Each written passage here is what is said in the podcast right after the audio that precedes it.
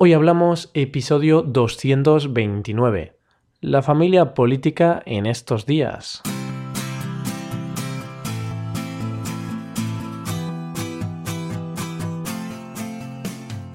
Bienvenidos a Hoy Hablamos, el podcast para aprender español cada día. Ya lo sabéis, publicamos nuestro podcast de lunes a viernes. Podéis escucharlo en iTunes, en Android o en nuestra página web hoyhablamos.com. Recordad que en nuestra página web tenéis disponible la transcripción completa del audio de este episodio. Hola amigos, ¿cómo va todo? ¿Habéis comprado ya los regalos de Navidad? Vamos, que ya va quedando poco tiempo. Yo ya tengo todos mis regalos comprados. Solo me falta envolverlos. Ahora estamos en estos días en los que el ambiente festivo y navideño está por todos lados. Estos días son especiales, puesto que las comidas y cenas navideñas están muy cerca. Por lo tanto, hay que ir preparándose para ello. Hay que prepararse para los encuentros con la familia biológica y con la familia política. Es precisamente de esta última de la que te voy a hablar en este episodio. Hoy hablamos de la familia política.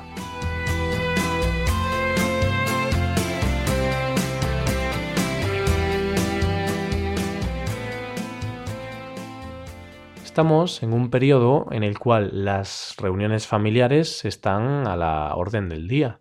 Como te he venido diciendo en algunos episodios de este mes, en España, como en la mayoría de países del mundo, diciembre es el mes en el que muchas familias se reúnen para comer, cenar y en definitiva pasar tiempo juntos.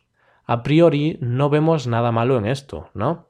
En teoría, este ambiente navideño ayuda a que todo vaya sobre ruedas y se disfrute de un ambiente familiar y festivo. No obstante, hay veces en las que tantas reuniones familiares acaban cansando y, lo que es peor, hay veces en las que surgen conflictos con nuestros familiares. Hay un dicho que dice que la familia no se elige, te toca. Es decir, que para bien o para mal no tenemos elección. La familia que nos toca, nos tocó. Y eso es lo que puede pensar mucha gente en días como estos. Eso sí, es necesario diferenciar entre dos tipos de familia, la familia biológica y la familia política. La familia política es la familia que no tiene una relación de sangre con nosotros, es decir, es la familia de nuestra pareja, por ejemplo. Con nuestra familia biológica nos sentimos más a gusto que con nuestra familia política. Aún así, en estas fechas, con tantas reuniones en el calendario, es casi obligatorio acudir a la casa de la familia de nuestra pareja. Lo habitual es que, como mínimo, haya dos reuniones familiares, una en Nochebuena y otra en Nochevieja. Así que lo que muchas parejas hacen es pasar Nochebuena con una familia y Nochevieja con la otra ya sea en casa de la familia biológica o en casa de la familia política, hay algo que nunca falta en una cena familiar de este tipo, las preguntas incómodas, especialmente entre los miembros de la familia política. Está claro que te van a preguntar cómo te va el trabajo, aunque hayas perdido el trabajo recientemente y ahora estés en el paro. Otra típica frase o pregunta es la de Parece que has engordado un poco, ¿no?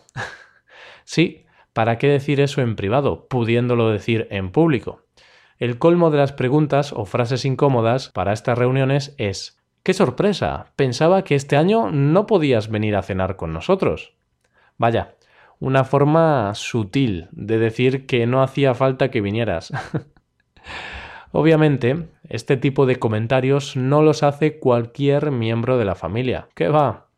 Estos comentarios provienen, en la mayoría de ocasiones, de destacados miembros de la familia política, como la suegra y el cuñado, los dos principales protagonistas de estas reuniones. A lo largo de estas comidas o cenas familiares va a haber momentos incómodos, momentos en los que querrás decir eso de tierra trágame. Ante esos momentos habrá dos posibles opciones.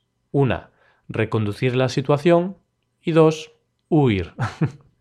Por ejemplo, Ante la frase parece que has engordado un poco, puedes actuar de dos formas. En primer lugar, respondiendo de forma tranquila y natural. Algo así como Sí, la verdad es que últimamente estoy comiendo muy mal, porque no tengo tiempo. Pero también podrás utilizar la segunda opción. Podrás huir de esa situación incómoda, cambiando de tema o simplemente poniendo una sonrisa y riéndote un poco. Obviamente no contemplo la tercera opción, que consistiría en responder de forma grosera. Mejor dejar esa opción para otro momento, que no es una buena idea tener la familia política en tu contra. Como te decía antes, hay dos protagonistas en las cenas navideñas, la suegra y el cuñado. Empecemos hablando de la suegra. Pero no de una suegra cualquiera, no. Hablamos de la suegra española. La suegra, o sea, la madre de tu pareja, es una persona que puede ser muy buena o muy mala. No hay término medio. ¿Y esto de qué depende? Pues única y exclusivamente de la suerte. No, a ver, hay más factores, pero no cabe duda de que la suerte aquí juega un papel importante. La suegra española es una mujer muy a tener en cuenta. Si le gustas, puede ser la mejor persona del mundo. Pero como no le gustes desde el principio, lo tienes crudo. Lo tienes difícil para hacer que cambie de opinión. Eso en cuanto a la suegra, aunque también nos encontramos la figura del cuñado. El cuñado es ese hombre que en toda reunión familiar va a querer destacar por encima del resto. El cuñado español destaca por saberlo todo, de todo y de todos. O al menos eso cree. Un cuñado sabe de fútbol, de política, de comida, de bebida, eh, de medicina y ya que nos ponemos, sabe hasta de astrofísica. No hay tema que se le resista a un buen cuñado. En España utilizamos la palabra cuñado también para referirnos a gente que quiere hacerse el, experto, pero que en realidad mm, no tiene mucha idea.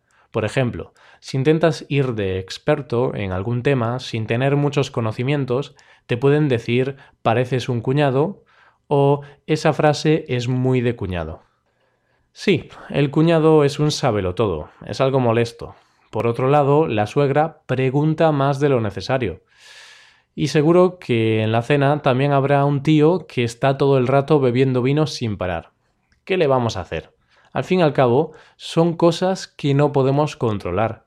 Sea de una forma u otra, lo mejor que podemos hacer es armarnos de paciencia. Pensar que la cena está a punto de llegar a su fin y que la próxima cena de este tipo llegará en un año. Todo ello para poder disfrutar de unas navidades tranquilas, unas navidades en las que la paz y la armonía sean las protagonistas de las comidas y cenas familiares.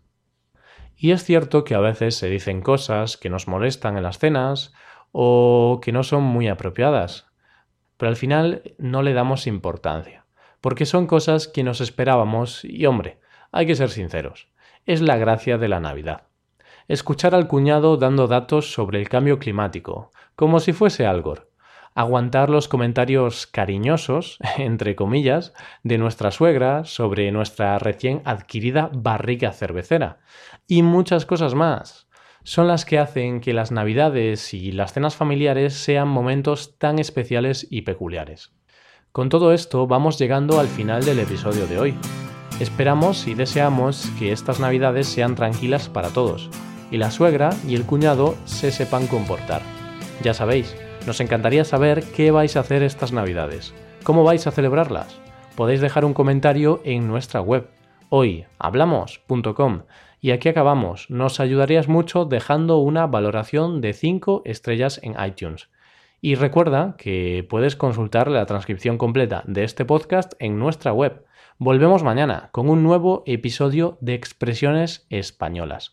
Pasad un buen día. Hasta mañana.